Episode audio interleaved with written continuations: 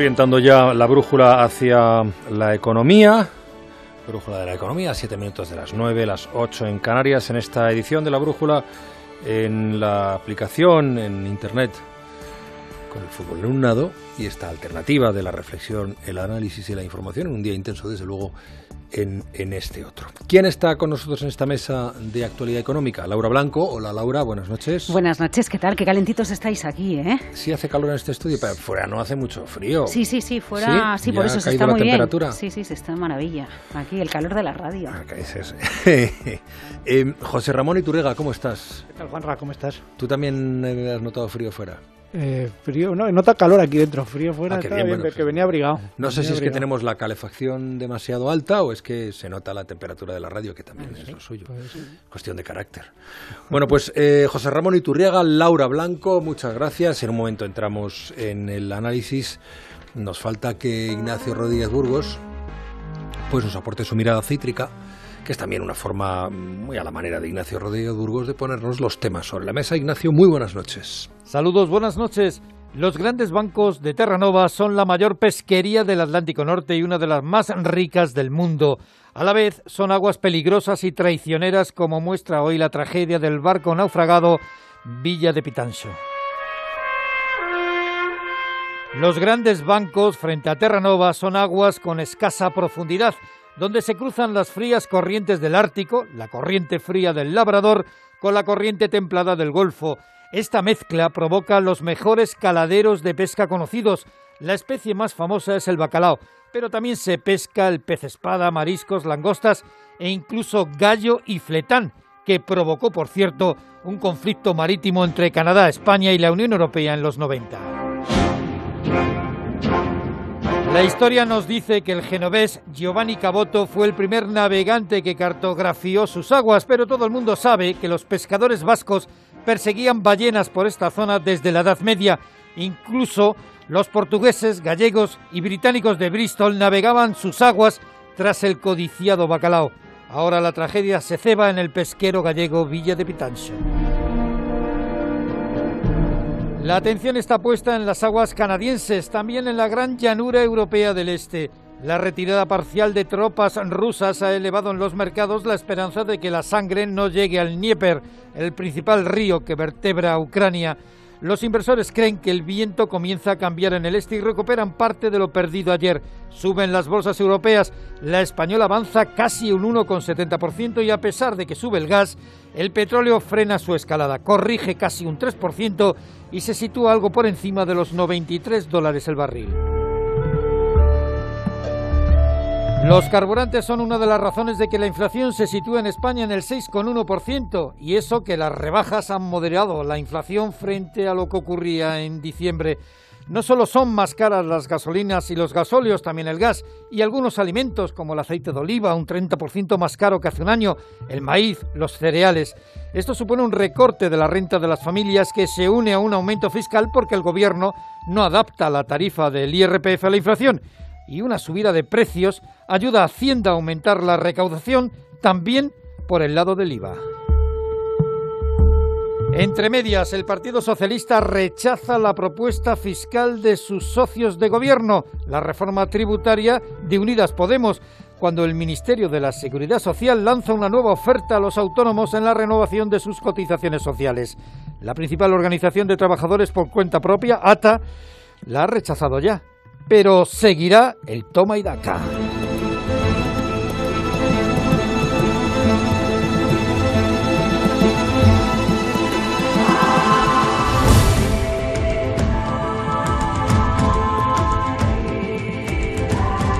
Pues voy, a mm, tomar uno de estos asuntos que ha apuntado Ignacio, el, PSOE que ha rechazado hoy ya de manera definitiva en el Parlamento la propuesta fiscal de Unidas Podemos. Está claro que el gobierno aquí sigue dividido. Sí, y hoy Amancio Ortega ha vuelto a ser trending topic en las redes sociales. ¿Por qué? precisamente por la propuesta de cobrar más por el patrimonio, eh, porque ha salido Echenique dando cálculos sobre la lo que se podría recaudar si Amancio Ortega llegara a pagar más por el impuesto de patrimonio, llegaría para pagar un porcentaje muy elevado del ingreso mínimo vital. Claro, vale, tienes una diana ahí tienes una diana ahí y está muy bien. Bueno, hay un público. Una diana y un público. Mm. Ah, una vez que la otra parte del gobierno te ha rechazado tu propuesta, bueno, pues empiezas a utilizarlo para lo que lo habías sacado, que era mm. de la chistera, que es eh, para sacarle rédito, para extraerle rédito electoral. Bueno, la reforma fiscal. Ya ha sido trending topic.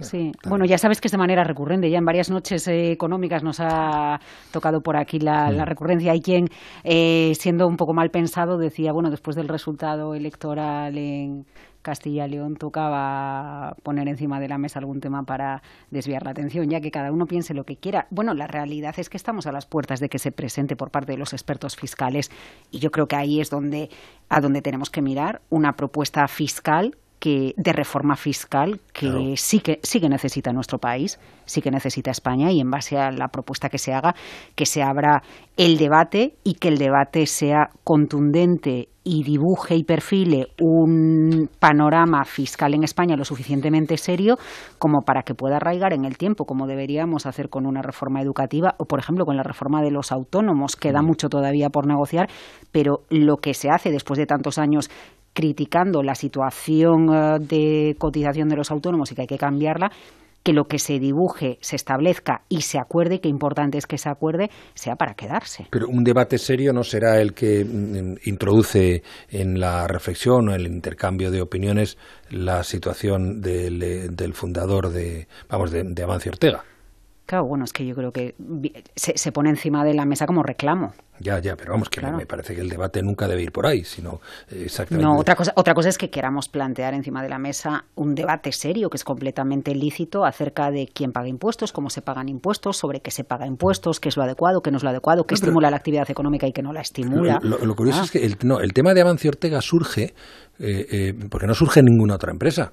El tema de Amancio Ortega surge cuando Amancio Ortega tiene la osadía de donar fondos para eh, hospitales para tratamientos eh, eh, de cáncer carísimos carísimos que además que probablemente el sistema público de salud no se podía permitir. Entonces a partir de ahí le empiezan a zurrar. Y, se convierte en trending topic en esas circunstancias. Es decir, ¿por qué, por qué, por qué es el tipo más rico de España? ¿Por qué me sacas el ejemplo, no, digo tú, ¿eh? ¿Por mm. qué se saca el ejemplo de, de, de Amancio Ortega y no de otras empresas sobre las cuales pues también se podría hablar de las posibilidades que abriría el que aumentaran las cotizaciones, que aumentaran. Entonces ya ahí sí vamos entrando en otro territorio, el de, el de los impuestos que tengan que ser eficaces y que graben a situaciones que en estos momentos nos están grabando. Pero el tema personal es que se convierte al final en una cuestión personal, lo de Amancio Ortega, y yo creo que el origen tiene que ver con eh, eh, su deseo de hacer donaciones altruistas y que luego ya me digan lo que quieran los los, eh, eh, los amigos de criticar esto eh, o, de, el viejo argumento de que bueno que en vez de que haga esas donaciones que pague más porque siempre se le puede responder y mientras paga más qué hacemos ¿Quieres que contabilicemos las vidas que se salvan con donaciones de ese tipo? No, o si, se paga, o si se establece que,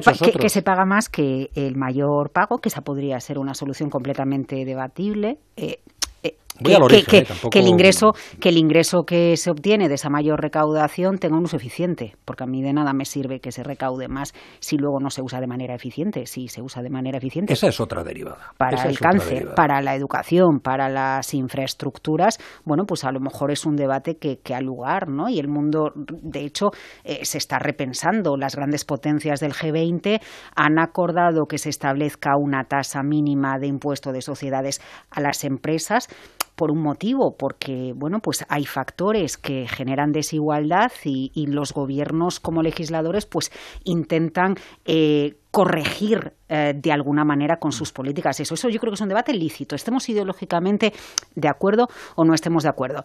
Pero cualquier medida que se aplique que la recaudación del dinero sea eficiente, no recaudar por recaudar, porque eso no tiene ningún sentido. Bueno, intentemos ser realistas intentemos ser realistas, porque los debates en abstracto, y perdona José Rato y la verdad, están, están muy bien, pero eh, no es realista decir, no, no, que, que, Amancio Ortega o que quien sea no done, porque lo que tiene que hacer no es donar, que eso es caridad, sino que tiene que eh, pagar impuestos adecuadamente. Bien, y si no llegan los impuestos, ¿y qué hacemos con el mecenazgo? Que es, un, que es algo que no se contempla aquí. Eh, ¿Qué pasa? Mm. Quien, quien considera que las personas que donan eh, por razones altruistas o por, o por, pagar menos impuestos, me da igual, pero donan en un momento determinado, eh, eh, no pueden tampoco mm, ser mecenas de nada. Porque claro, ya estamos sospechando de sus posibilidades. Eh, ¿Por, qué no sale la ley de mecenazgo en España? ¿Hasta qué punto no somos presos de ese complejo? Coño, vamos a ser realistas. Es decir, hagamos un debate, cierto, hagamos un debate. Veamos por dónde se puede salir, qué hay que mejorar. Pero mientras tanto, ¿eh? mientras tanto, no pretendemos o no pretendamos que se paralicen ayudas, eh, em, mm, em, cantidades que se aportan para un mecenazgo que no existe en España desde el punto de vista legal y que, claro, que estaría muy bien, como sucede en otros países, eh, em, que mm, permitiera degradaciones fiscales a determinadas compañías, porque eso supongo que serviría para potenciar la cultura. Supongo, entre otras cosas, el mecenazgo va de eso. Entonces, el tema de salud, el tema de la cultura, que, que, debatamos, pero seamos realistas sobre todo, porque además, eso es otro lo que tú decías, los impuestos que se pueden obtener mediante eh, una vuelta más de tuerca a determinadas fortunas, ¿se van a gestionar bien? ¿Van a llegar al destino donde hay que llegar? Supongo que sí, ¿no? Pero bueno, fijaos, en las últimas horas hemos conocido que el dueño de Tesla, el principal accionista de Tesla, Elon Musk, ha donado unos 5.000 eh, acciones de Tesla por importe de 5.700 millones de dólares. La que no, se sabe cuál es el destinatario de esa donación y se cree que ha donado para poderse desgravar parte de la factura fiscal eh, que tenía que pagar en los Estados Unidos. ¿no? Pero imaginaos lo que, lo que eso podría eh, acarrear aquí. Efectivamente, en el mundo anglosajón eh, eh, el concepto donación está, bueno, yo, yo creo que forma el parte... No tiene, el charity no tiene el, el, vestido de, de, incomodidad, como de como vergonzante que tiene. Sí, porque en, en, Europa o en España tenemos la idea de que los servicios públicos están para, para, para, bueno, pues para dar el servicio básico, ¿no? Y que sin necesidad de eso, si eso viene a mayores, claro, pero, pero sin si no llegan los servicios básicos, ¿qué hacemos? Bueno, o, que se replanteen o que se replanteen otras cuestiones donde se tira dinero. Nos hemos eh, cansado de escuchar todos a algunos partidos políticos eh, eh, presumir de cómo se iban a quitar gastos extraordinarios cuando llegaran al poder y cuando llegan al poder yo no he visto a los ciudadanos ponerse la etiqueta de no quiero mi chofer. y era una de las cosas que más decían cuando aspiraban a llegar. Y os hablo de hace cinco años, seis años ocho años. No, sobran choferes. Y luego cuando llegan al poder, ¿qué hago? Cuando los, cuando los, partidos hoy en decadencia nos traían la esperanza de cambiar las cosas de verdad, de cambiar el sistema. Eh, José Ramón, que lleva mucho tiempo callado, imagino que tendrás algo que decir, si no, pues... Sí, no, creo que aquí se están, lo que se están mezclando son muchos temas, ¿no? Se están mezclando muchos temas muy interesantes y además no sé si hay algún una rencilla atrás que, me he perdido por el camino, pero... No, no, no, no, pero, no, pero yo, no, el tema este yo creo que estamos pendientes de que se publique el informe de la recomendación de los expertos sobre que yo creo que por ahí, por la fiscalidad. que yo que el tema de la fiscalidad es, es, es, muy importante, sobre todo es un tema que se lleva eh, dando batada a seguir durante muchos años y no se le ha hincado el diente de forma como se está pretendiendo ahora, ¿no? de una forma de un cambio estructural, que es lo que se pretende, y no tapar agujeros, como ha sido hasta ahora las reformas fiscales, se han ido tapando agujeros y lo que no se ha hecho es contemplarla de una forma global. Y bueno, pues vamos a ver por dónde van esas recomendaciones, pero bueno, yo he leído últimamente que por donde van es fundamentalmente que es por donde se puede recaudar más es por la eliminación de las exenciones de los impuestos de los impuestos indirectos, ¿no? Por la, eliminar, eliminar, las exenciones fundamentalmente del IVA.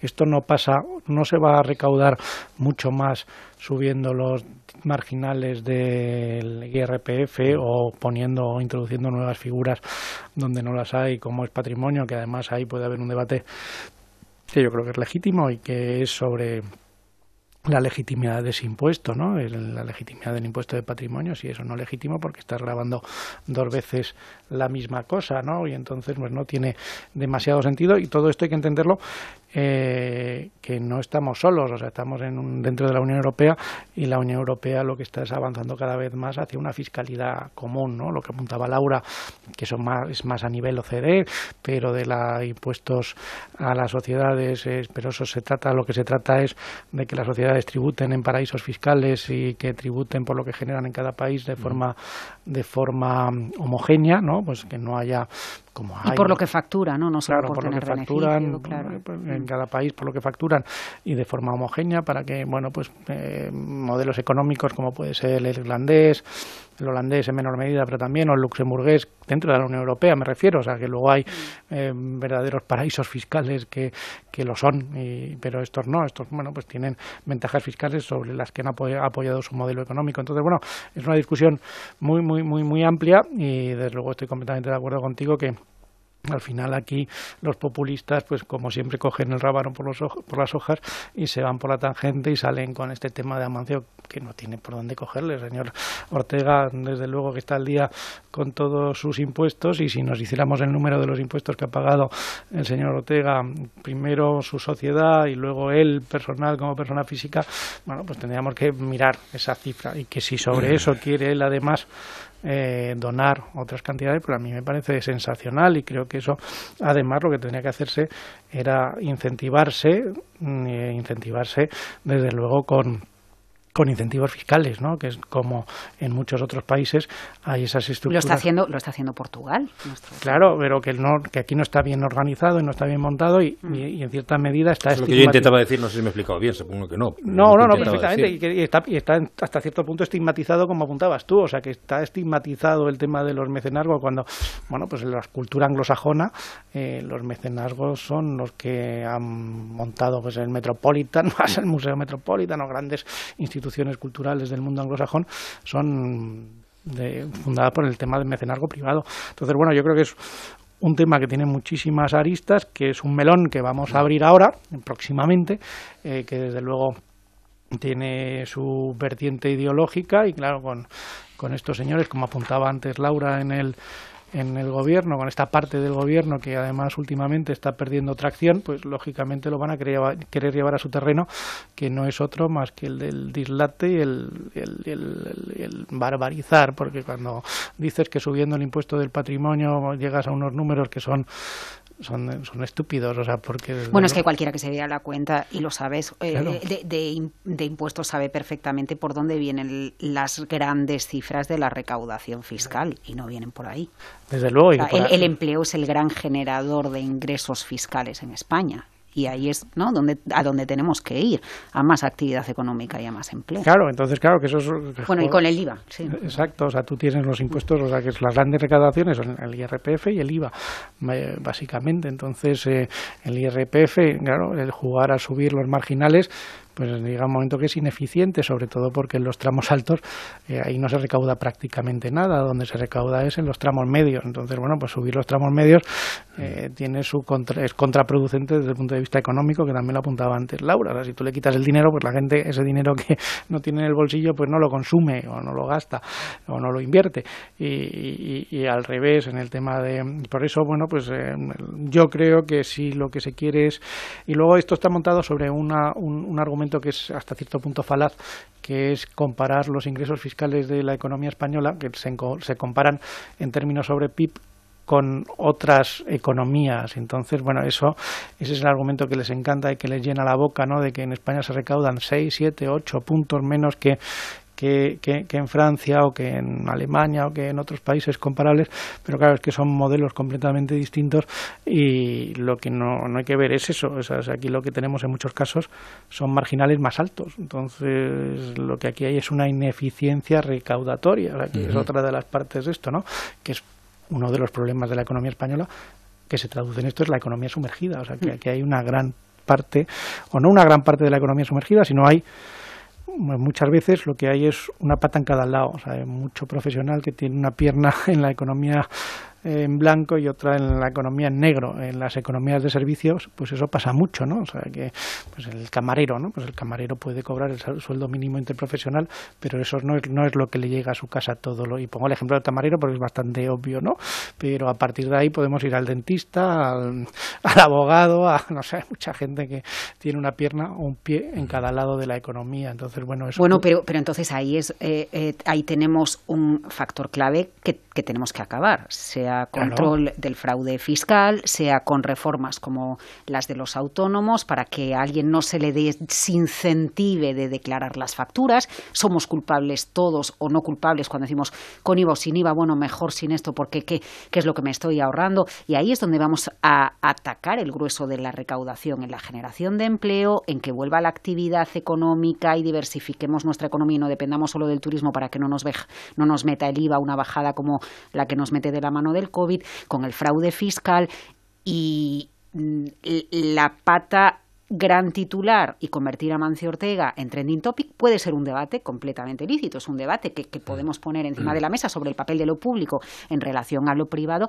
pero eso no va a resolver nuestro problema de recaudación, nuestro problema, ni nuestro problema de eficiencia o a lo que tú también te referías, porque detrás de eso está el esfuerzo fiscal ¿no? que, hace cada uno. Y efectivamente, cuando eh, institutos como el Instituto de Estudios Económicos analizan la fiscalidad y los niveles de impuestos que se pagan en España, inciden en que el esfuerzo fiscal que se hace en España es superior al de otros países de la Unión Europea.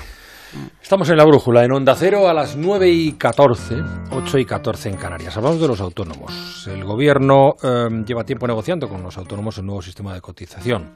Ha habido varias reuniones, de momento no hay acuerdo. Ante este panorama, hoy lo adelantaba esta mañana Onda Cero, el ministro de la Seguridad Social, José Luis Escriba, ha trasladado una nueva propuesta que incluye nuevos tramos de cotización y que en principio ha sido recibida así con el gesto torcido, como que no le gusta tampoco a los autónomos. Caridad García, buenas noches. Buenas noches. Tras semanas sin avances, Escriba mueve ficha y reformula su propuesta para que los autónomos coticen por sus ingresos reales. Lo primero que hace es rediseñar ese concepto que será el que determine los tramos. Se aplicará una deducción generalizada del 5% en concepto de gastos a los rendimientos netos. En la parte alta de la tabla, los tres últimos tramos se unifican en uno solo. Se partirá de los 3.190 euros con cuota de 991 euros. Son 275 menos de lo que contemplaba la propuesta anterior. En la parte baja, hasta 700 euros de ingresos, se pagará una cuota de 214, 70 euros menos que ahora mismo, pero 30 euros más que en la oferta inicial. En los tramos que contemplan los ingresos de entre 900 y 1.500 euros, que es donde se sitúa el grueso del colectivo, también hay una mejora en 30 euros. A juicio del presidente de UPTA, Eduardo Abad, el Gobierno está haciendo lo contrario de lo que debe. Entendemos que los tramos superiores son los que tienen que hacer un mayor esfuerzo contributivo para que los tramos inferiores tengan que reducir su esfuerzo contributivo. Desde UATAE coinciden en este punto y cuantifican en 500 millones de euros lo que el Estado dejará de recaudar eliminando los tramos más altos. Por parte de ATA, la asociación mayoritaria, aseguran que el problema de fondo no está en los tramos, sino en el censo del colectivo. Dice Lorenzo Amor que esta propuesta es ficticia porque está dejando fuera al 40%. El problema está con que no podemos crear un sistema de ingresos reales cuando los 900 y pico mil autónomos societarios o los 200 y pico mil autónomos colaboradores pues no tienen rendimiento de actividades económicas. Sí lo tiene la sociedad en el caso de los autónomos societarios y sí lo tiene el autónomo principal en el caso de los autónomos colaboradores. Ahora las asociaciones esperan que la Seguridad Social remita la propuesta completa por escrito y el próximo lunes volverán a reunirse. En estos encuentros también se está negociando qué pasará con los autónomos que a día de hoy siguen en cese de actividad extraordinario por pandemia, cuya protección expira, como lo serte, el próximo día 28. El 28 de febrero acaba. Yo no sé si. Eh, al final uno termina liándose, y lo confieso por mí, en, las cifras, en los tramos, en, en, en las propuestas y en las, eh, en las respuestas desde los propios autónomos. Es decir, eh, ¿Ante qué estamos? Supongo que llegaremos a un acuerdo, el gobierno irá rebajando los tramos y eh, en algún momento imagino que las asociaciones que tampoco están de acuerdo entre ellas pues darán el sí. ¿Qué, cuál, es la mayor dificultad en esta negociación? ¿Qué es lo más complicado desde vuestro punto de vista? Creo que, a ver, Primero, esta eh, propuesta, la de hoy, no llega en papel, lo cual es un reflejo de que se va a seguir negociando y hablando con las asociaciones reconocen que este es un proceso largo de negociación que lleva abierto la redefinición de la cotización de los autónomos desde hace muchísimos años. Eh, ¿Qué es lo más difícil? Eh, a veces tengo la sensación de que lo más difícil es que por la parte del gobierno entiendan la situación y los problemas reales a los que se enfrenta un autónomo, que yo creo que a veces se puede sentir como incomprendido, y por parte de los autónomos que se entienda que es que hay que recaudar para hacer frente a los yo, yo supongo mm. que ese es el juego no donde hay que encontrar el equilibrio. En qué avanza la propuesta eh, de las últimas horas o lo que entiendo que sí que entra por el aro el gobierno eh, para decirles a los autónomos es en el cálculo eh, de los ingresos que se tienen en cuenta para la base de la cotización. Eh, de este cálculo de los ingresos reales, ahora se extrae las amortizaciones que tengan que realizar los autónomos. Esto lo, explicaba lo explicaban desde ATA con un ejemplo muy claro. Un camionero compra un camión, que tenga que hacer frente cada mes a sus 300 euros eh, de la cuota del camión, que no forme parte de los ingresos reales sobre los que se le aplica los impuestos, porque al final es un coste que tiene y que forma parte de la necesidad para, eh, para desarrollar su trabajo. Entonces ahí sí que hay un avance eh, respecto a lo que los autónomos piden en los muchos frentes, eh, y teniendo en cuenta las últimas declaraciones que escuchábamos de Lorenzo Amor, que se deja fuera al 30 o al 40% de los autónomos, hay otra realidad y es que hay un problema. ¿Cómo resuelves la situación de que un autónomo un mes no cobre nada, no facture nada? Ese mes sigue teniendo que pagar la cuota y esa situación está sin resolver. Bueno, yo creo que en el fondo es ponerle el cascabel al gato de, lo que hasta ahora se presupone que ha sido un poco el régimen de autónomos, que era un poco un coladero, y entonces ahí es un tema que es difícil de, de, de embridar, ¿no? Porque claro, son muchos aspectos y no es nada sencillo, pero desde luego que, bueno, pues cuando hace referencia a esos regímenes societarios que no ganan dinero, hombre, pues si no ganan dinero, lo sorprendente es que mantengan la actividad, ¿no? Pues es que es algo, es algo que es muy sorprendente, ¿no? Si no estás ganando dinero, ¿cómo es que mantienes la actividad? Entonces, eh, dice, bueno, es algo que dice, bueno, pues aquí lo que esto se está detectando que hay algo de trampa, ¿no? Entonces, bueno, es un, hasta ahora el régimen autónomo no ha estado bien desde el punto de vista fiscal eh, eh, orientado y eso ha supuesto que bueno pues eh, que la picaresca campe a sus anchas. Entonces bueno es algo que es difícil de, de, reconducir pero es lo que pretende el ministro y desde luego pues los autónomos con las asociaciones al frente pues se van a poner como con gato panza arriba Sí, es verdad que, que la, sensación que se transmite siempre, la sensación que se transmite siempre nunca va en esa línea de mensaje que, que tú dices, ¿no? De la picaresca del autónomo. Siempre, siempre el mensaje que se vende es cuánto trabaja el autónomo, cuánto madruga y, y qué maltratados no, no Dinero, y, efectivamente hay una parte de picaresca. Yo creo que todos en nuestro entorno pues hemos conocido a lo largo de nuestra vida la picaresca. Y es como el, el, tema de las pymes en España. Y el 80% de las pymes no gana dinero. hombre, pues si no ganaran dinero no estarían trabajando. Es algo que lo que hacen es ajustar las cuentas para no presentar beneficios. Ah, bueno, pues eso, eh, ese es otro tema. Ese es otro tema que también pasa un poco con el régimen de autónomos. Entonces, bueno, yo entiendo que el ministro tenga ganas de ponerse que porque ahí es una de esas ineficiencias del sistema tributario español, es precisamente esa. Y claro, aquí todos nos ponemos muy contentos cuando eres autónomo y pagan menos, pero los que somos asalariados y no de hecho, cuando llegas, a, cuando llegas a un sitio y te dicen no solo acepto pago metálico, claro. ¿qué haces? ¿Qué haces? ¿Qué haces? Pero eso ya cada vez menos sitios, ¿no? Pero pasa, ¿no? Sí, sí, ya lo creo que pasa. Pasa, pasa. Ya lo creo que pasa. ¿Y qué dices? No, pues no, pues entonces no hago, no, no quiero el servicio, no quiero además suele ser en servicios. Claro, es que es el problema, es una economía muy de servicios, pues ya... Y entonces volvemos a lo que decía antes, ¿no? de la economía sumergida. Claro, es que esto es economía sumergida. Y, del, y del cono sin IVA no decimos ya nada, ¿no? del cono sin lo dejamos aquí de momento, en un ratito hablamos de, de inflación, si nos da tiempo también hasta de la jornada de cuatro días, así un poco fake, que han sacado en, en Bélgica, digo fake porque son cuatro días a la semana, pero las mismas horas semanales, o sea que en vez de trabajar ocho, trabajan 10 al, día. Pero bueno, por lo menos tienen tres días libres. Eh, a ver si nos da tiempo. Antes, antes, eh, marca personal. Con Luis Ramos. Don Luis, buenas noches.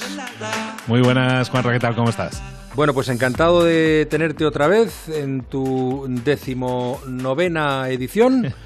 cómo crear contenido de valor hoy, ¿no? Hoy vamos con eso. Pero que lleva, llevas la cuenta porque sé que tomas apuntes. Además. Sí, sí, tomo apuntes. Yo aprendo mucho contigo, con muchos oyentes, ¿eh? A ver. muchísimas gracias. Pues hoy vamos a hablar de crear contenido de valor. Porque, porque ya lo hemos hablado. Para crear una marca personal fuerte tenemos que hablar siempre de crear contenidos, de exponernos ahí fuera. Y entonces se habla mucho de, esa frase, que, tenemos que crear contenidos de valor. ¿Y, qué es un contenido de valor? Pues es el valor que, que, una persona detecta, escucha, lo consume y le sirve, ¿no? Hay un cierto valor ahí. Esto, en los americanos, que tienen nombre para todo y todos muy molones, le llaman inbound marketing, ¿no? que es básicamente marketing de contenidos. Entonces de eso se trata, de crear contenidos que le den valor a la audiencia y que además nos consigan tres cosas que a la gente le, le pone mucho, como atraer al público adecuado, aumentar el posicionamiento de tu marca y, generar más ventas si haces la oferta adecuada. Y claro, todo eso suena súper atractivo. ¿Quién no quiere atraer al público, a aumentar posicionamiento y más ventas? Todos. Pero claro, eso requiere de cosillas que vamos a ver hoy. Que lo primero, compromiso, ¿no? Compromiso. Hay que crear contenido de valor durante un cierto tiempo. Esto no es crear contenido un día y ya está. Hay que ser constante, coherente, consistente. Eh, una de las preguntas que más me hacen, Juanra, es cómo se crea entonces ese contenido de valor, ¿no? Y si queremos atraer la audiencia adecuada, lo principal es que no creemos contenidos de venta, que es lo que la gente tradicionalmente hace, ¿no? Pues voy a poner una foto de los productos que vendo, de lo que tengo, de la oferta, del precio. A nadie le gusta eso. Eso no es marketing de contenidos, es marketing de interrupción. Estás interrumpiendo a la gente mientras consume otro tipo de contenidos. eso no le gusta y cada vez tiene menos paciencia la gente para eso. Entonces, nosotros no queremos interrumpir a la gente, queremos interesar a la gente, que la gente se siente interesada, atraída hacia nuestra marca. Entonces, lo que te propongo hoy es una estrategia muy simple, muy sencilla, para que estratégicamente generemos una serie de categorías que nos permitan crear contenidos no durante un día o dos, sino durante semanas. ¿Qué digo semanas? Durante meses. ¿Qué te parece la idea? Me parece fantástico. Yo, contenido de valor serías tú, ¿no? Por ejemplo contenido de valor es para lo que yo pueda digo. aportarte, aportarte. Yo, humildemente todavía no llego a eso, pero lo que yo te pueda aportar ya sabes que para mí será un contenido de valor que te quiero aportar siempre. Bueno, pues cosas que podemos hacer. Eso es que Mira, creemos categorías de contenidos, ¿no? Categorías. Vamos a categorizar el contenido, que la gente se enfrenta normalmente a la hoja en blanco y eso es lo peor que podemos hacer porque decimos, ostras, ¿sabes que tengo que crear contenido? Ay, pero ahora tengo que pensarlo, no se me ocurre. No, lo que vamos a hacer es planificar meses y lo vamos a hacer con este ejercicio muy sencillo. Mira, lo primero que tenemos que entender es que una marca personal o una marca comercial, ¿eh? sirve también para marcas comerciales, tenemos que buscar eh, cosas que nos hagan memorables, que la gente nos asocie con algo, ¿no? Con algún tipo de concepto. Entonces, lo primero que vamos a hacer es una listita de tres cosas por las que yo quiero ser conocido. ¿De acuerdo? Conceptos por los que yo quiero que la gente me asocie. Por ejemplo, en mi caso, pues ah, yo quiero que la gente me asocie con marca personal, con mm. escalar negocios, con desarrollo profesional. Entonces, siempre vamos a poner a nuestro cliente en el centro. Lo que vamos a hacer es detectar cosas por las que yo quiero ser conocido y lo que haremos será crear contenidos en ese sentido. Ahora vamos a ver eso. Lo segundo lo segundo, hemos dicho las tres cosas por las que quiero ser conocido. Lo segundo es las tres necesidades principales de tu mercado. Ahora sí, toca analizar a tu cliente. ¿Cuáles son sus necesidades principales? Por ejemplo, yo sé, yo Luis, sé que las necesidades de mi gente son más audiencia, más ingresos, mejorar una calidad de vida. Entonces, todo eso yo sé que son las necesidades principales. Entonces, ya tenemos dos cosas. Las tres cosas por las que yo quiero ser conocido, las tres necesidades principales de mi mercado. Y luego vamos a hacer un listado de las siete cosas de las que tu cliente siempre busca respuestas. Tienen que ser siete. En mi caso, o las elegimos Tienen que ser siete. Matemáticamente es, una buena cifra, facilitar mucho la vida. ¿Por qué? Porque incluso si tú luego vas a crear contenido a diario, tienes siete categorías sobre las que crear contenido a diario. ¿De acuerdo? Entonces, por ejemplo, en mi caso, pues yo sé que mi cliente busca saber comunicar mejor, en qué, en qué es bueno, en qué emprender, cómo utilizar las redes sociales, cómo desarrollar su marca, cómo diferenciarse, cómo ser más productivo, cómo generar más networking. Entonces yo hago esa lista de siete cosas. Y ahora viene lo chachi, esto es lo bueno, que es que esto hay que desarrollarlo. Aquí es donde viene el compromiso. Vamos a hacer un listado de 10 temas de los que hablar en cada una de estas categorías, que son 13 categorías, para que no veamos que, aunque sea martes, esto no es un martes y 13, no da mala suerte. Vamos a buscar 10 temas para hablar de ellos en cada una de esas categorías. Vamos a pensar esos temas, esas ideas de contenido que nos pueden servir para ayudar, informar, motivar, solucionar cosas a nuestra audiencia. Solo las ideas, ¿eh? no, no hay que escribir, desarrollar los contenidos. Eso nos va a generar 130 temas de los que hablar. Pero me genera más, me genera 13 categorías que son coordenadas que definen a mi audiencia, a mis futuros clientes. A través de estas categorías, lo que estoy haciendo es definir a la persona que me interesa atraer. Eso es, el famoso contenido, de valor. Definir exactamente eso, ¿no? Definir a quién quiero hablarle, pero lo hago a través de los problemas que quieres, eh, que quieres solucionar, las preguntas que quieres responder. Y luego ya mi compromiso, ser constante, coherente con eso. Vamos a invertir tiempo, vamos a crear esos 130 contenidos. Pero claro, si lo decimos así, hay que crear 100 contenidos, 130 contenidos, sí, pero no en un día. Imagina que vayamos a crear luego un contenido que vamos a publicar todos los días. Cada día un contenido. Con esas 130 ideas tienes contenidos para seis meses. Si además quieres acelerar resultados y escoges publicar dos veces al día, eh, pues eh, que requiere más tiempo, más compromiso, pero si lo puedes hacer, eso significa que vas a tener contenido para tres meses. Entonces vamos a generar esas ideas de contenido poco a poco, un poquito cada día. Ya sea que lo generes en vídeo, en texto, en artículos. Mm. Al final lo que manda ahí es el canal de comunicación que utilices. Si es en YouTube, pues va a ser más en vídeo. Si es en más artículos en LinkedIn, pues puede ser escrito. Lo que vamos a hacer es crear estrategias contenidos que buscan posicionar a tu marca, atraer al público adecuado y generarte esa autoridad mediante esto. ¿Eso es trabajo? Pues sí es trabajo, pero calculemos esto a la semana. Si tú crearas dos contenidos al día, que es mucho, ¿eh?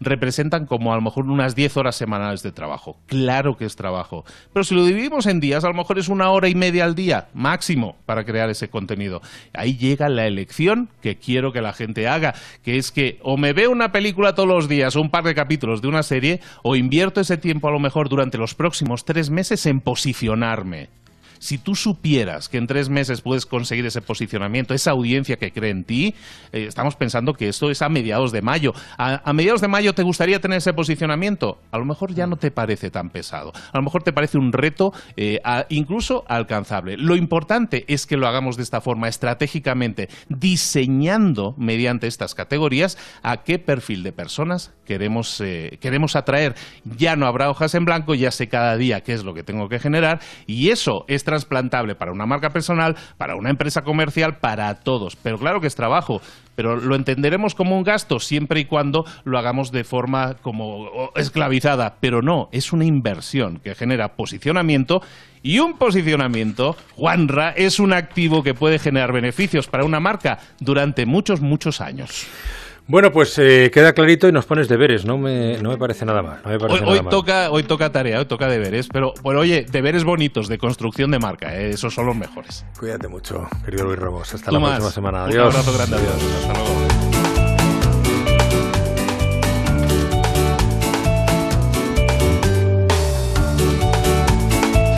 En un momentito abrimos tertulia en eh, Onda Cero, en La Brújula. Antes, ¿alguna nota? Sobre la inflación. El precio de la energía ha bajado un poco a comienzos de año, lo suficiente como para que se haya notado en la inflación de enero, que ha caído cuatro décimas, se ha situado en el 6,1 Patricia Gijón, buenas noches. Buenas noches. La inflación lleva subiendo 14 meses del tirón. En enero, finalmente, los precios frenaron la escalada en el 6,1%. En un año, la electricidad ha subido un 46%, los carburantes más de un 25%. Lo peor es que el incremento de la energía se ha contagiado al resto de la cesta de la compra, como los alimentos. Se nota en el aceite de oliva un 30% más caro, pero también la carne o la fruta. Subidas de productos básicos que, según explica en Onda Cero Rafael Pampillón, catedrático de Economía del CEU San Pablo, nos hacen un poco más pobres. Eso empobrece. Al final, la inflación es una pérdida de valor del dinero. Y claro, la gente eh, recibe unas subidas de salarios y de pensiones que son inferiores a las subidas de los precios. Los sindicatos hablan de subidas inasumibles para los bolsillos y reclaman, lo hace Cristina Antoñanzas de UGT,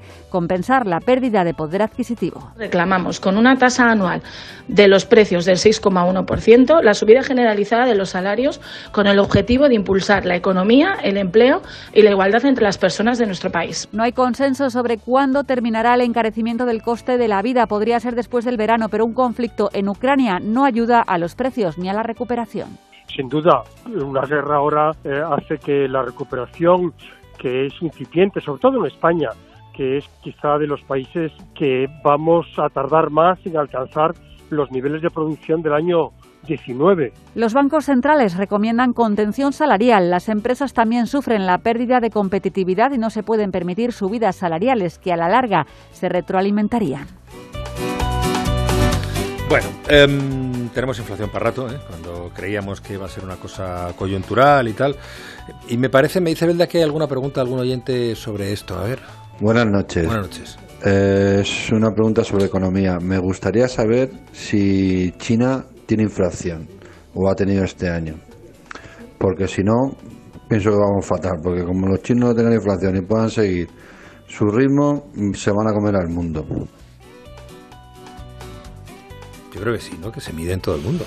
Sí, sí, ¿no? Y tienen. además una inflación alta. Tienen, tienen inflación, tienen inflación ahora parecida a la, que tenemos nosotros ahora, pero ella, ahí es más estructural, ahí la tienen siempre en esos niveles porque es un país emergente, ¿no? Entonces, al ser un país, sigue siendo un país emergente, a pesar de ser la segunda potencia económica del mundo, pues sigue siendo un, un país emergente y tiene esos niveles de incrementos de precios. Y con respecto a la nuestra, bueno, pues hoy quizás la peor noticia no es tanto el general, sino la subyacente, que sigue que es la que no incluye los elementos más volátiles, ¿no? que es la que miran más los bancos centrales, que sigue pues eh, como un como vamos, un metrónomo, subiendo décima a décima todos los meses y está ya pues por encima del ese objetivo del Banco Central Europeo del 2%, está en torno al 2,5%. Entonces, bueno, eh, el riesgo, bueno, el riesgo lo explicaba muy bien en la crónica, no sé si era Pampillón, que bueno, aquí el riesgo es entrar en los efectos de segunda ronda, que es que bueno, pues esto se vaya trasladando a subidas salariales y eso es la pescadilla que se muerde la, cola, ¿no? Entonces, bueno, eh, aquí hay un componente energético que en el caso sobre todo de la inflación europea y hay que distinguirlo mucho de la inflación norteamericana, ¿no? Ahí la subyacente en Estados Unidos está prácticamente al mismo nivel de la general y aquí está muy por debajo de la general, entonces el componente energético en el caso de la europea es un ha sido una de las razones fundamentales que se ha llevado el índice general para arriba y bueno, si si nada se tuerce, si salvo catástrofe, yo creo que el tema del precio de la energía debería empezar a envidarse en los próximos meses, ¿no? Y eso traducirse en caídas de la inflación. Eh, alguien decía el otro día, qué pena que se excluya la volatilidad de los alimentos frescos para tener en cuenta la tasa, eh, el, cómo va el coste de la vida, porque se come con alimentos frescos, ¿no? Es necesario para el día a día. Entonces, económicamente está muy bien eh, excluirlo, lo excluyen los bancos centrales, lo excluyen los economistas, se mira la tasa subyacente, que es la importante, pero luego la realidad de la gente es otra. Y cuidado con la sequía, porque sí que como la sequía en España continúe, que no se nos mm. olvide, eso va a acabar encareciendo el producto del campo y lo vamos a notar, aunque sea a través del alimento fresco, en la está tasa encareciendo general. Ya la producción, está ya claro, por eso, la producción. por eso, por eso. Y, bueno, pues a, ver cómo va el año. Un 2022 económicamente interesante, imprescindible la brújula, ¿eh? Sí, sí, en, eso estamos. Eh, muchas gracias, Laura. Y antes de irnos eh, y dar paso a la tertulia que también tiene materia hoy en, cuestiones políticas. Eh, y bueno, y vamos a hablar también del naufragio de Terranova, además con estará en el programa Antonio Lucas, escritor, poeta que ha escrito Buena Mar después de pasarse unas cuantas semanas en, en el Gran Sol. es que no quiero dejar de contar lo de Bélgica. El gobierno ha aprobado una reforma para empezar a aplicar la jornada laboral de cuatro días a la semana pero con truco. Lo que se ha aprobado es exactamente eso, que todo lo que se trabaje en una empresa se concentre en cuatro, pero nada más, porque se mantiene el número de horas. Así que aquellos trabajadores que opten por esta modalidad pasarán de trabajar ocho a nueve o diez horas al día. Corresponsal en Bruselas, Jacobo de Regoyos. Muy buenas noches. Esta reforma se ha negociado durante la pandemia y eso se ha notado. Los partidos de la coalición belga tenían en la cabeza sin duda sus experiencias de estos meses de teletrabajo, la flexibilidad que nos hemos visto obligados a improvisar hasta que nos hemos instalado realmente en ella y han creído que iba a ser bastante complicada una vuelta estricta al mundo de antes. Por eso han apostado por esta forma flexible de conciliar la vida laboral y familiar que consiste en realidad en trabajar más para trabajar menos, es decir, trabajar más horas seguidas cada día para trabajar menos días a la semana en vez de 5 4 24, pero no trabajar menos horas. Sigue habiendo 40 horas semanales, pero no hace falta que sean 8 horas cada día. Se pueden administrar como le venga bien al trabajador y al empleador, de forma voluntaria siempre. El trabajador lo solicita si quiere, si no, no, y el empresario lo puede conceder sí o no, pero si es que no, entonces debe justificar esa negativa. Los horarios se conocerán siempre con una semana de anticipación. La diferencia entre esta reforma belga y otras propuestas en España, como la de Más País, es que la belga no supone una reducción de horas totales trabajadas. El objetivo del gobierno, que lidera el liberal Alexander de Croo, es que suba la tasa de empleo del país del 71,4 al 80% en el 2030 entre los que tienen de 20 a 64 años, que es uno de los objetivos del plan de recuperación belga con los que se ha comprometido ante la Comisión Europea. Otros aspectos interesantes de esta reforma, que los tiene, es que aumentan los días de formación, que un despedido podrá empezar a trabajar en otra empresa durante el periodo legal, que aún podía contar con él el empresario, y uno de los escollos más importantes de la negociación, el tratamiento de los trabajadores de plataformas digitales como Uber se hará en función de ocho criterios, si lleva un uniforme o logo, si tiene exclusividad o no, si está obligado o no a aceptar tareas y si cumple cinco criterios de los ocho, en ese momento se le presume asalariado, lo que supone mejores condiciones de trabajo y sobre todo en el campo de la prevención de accidentes laborales tiene muchas ventajas. Por último, se amplía a todos el derecho a la desconexión de los trabajadores asalariados que disfrutaban hasta ahora en este país los trabajadores públicos para que no tengan que responder mensajes fuera de su horario laboral. Bueno, unas cuantas ventajas, eh, desde luego, de, las que me quedo para un comentario breve. Si os voy a pedir con esto de las de em, los cuatro días a la semana, que a pesar de que sean eh, las mismas horas, me decía ahora Laura a micrófono cerrado que tiene ventajas para algunos sectores y que bueno, no es aplicable. incluso podría pensarse que no está mal. ¿eh? No, es aplicable a todos. Creo que en ámbitos como por ejemplo el tecnológico, donde tú tienes que entregar un proyecto, pues si te ajustas en cuatro días, creo que, que se puede aplicar y en cualquier caso creo que ideas que nos parecían una locura hace cinco años, mm. con el paso del tiempo, la influencia del COVID, bueno, pues también estamos entendiendo que, que, el mundo cambia y que las formas tradicionales de, de, trabajo están cambiando también porque la tecnología nos permite aumentar, no en todos los trabajos, pero en algunos nos permite aumentar la productividad y concentrar el trabajo, creo yo. Bueno, todo hay que ver todas esas eh, avances en temas de flexibilidad qué mermas suponen en productividad, que luego, pues evidentemente, cuando te dicen vas a trabajar el mismo número de horas, pues vamos a ver si es el mismo número de horas o no. Entonces, bueno, yo creo que eh, todo este tipo de reformas, que son eh, en esencia bien intencionadas, luego, lógicamente, en muchos casos suponen menos cabos en la productividad, que, que al final acaban repercutiendo es en la rentabilidad de las empresas, que, bueno, que hay que entender que quien paga los sueldos son, son, son los empresarios, ¿no? Entonces, bueno, eh, para determinados sectores puede tener sentido que están muy acotadas sus actividades a entregar proyectos y tal, pero luego hay otros trabajos que lógicamente tienen que seguir trabajando cinco días a la semana pues porque o tienen un horario comercial o tienen que ver clientes o, o tienes un programa de radio que se tiene que emitir. Gracias, José Ramón Iturriaga. Laura Blanco, un placer como siempre. Buenas noches. mucho. Muchas gracias.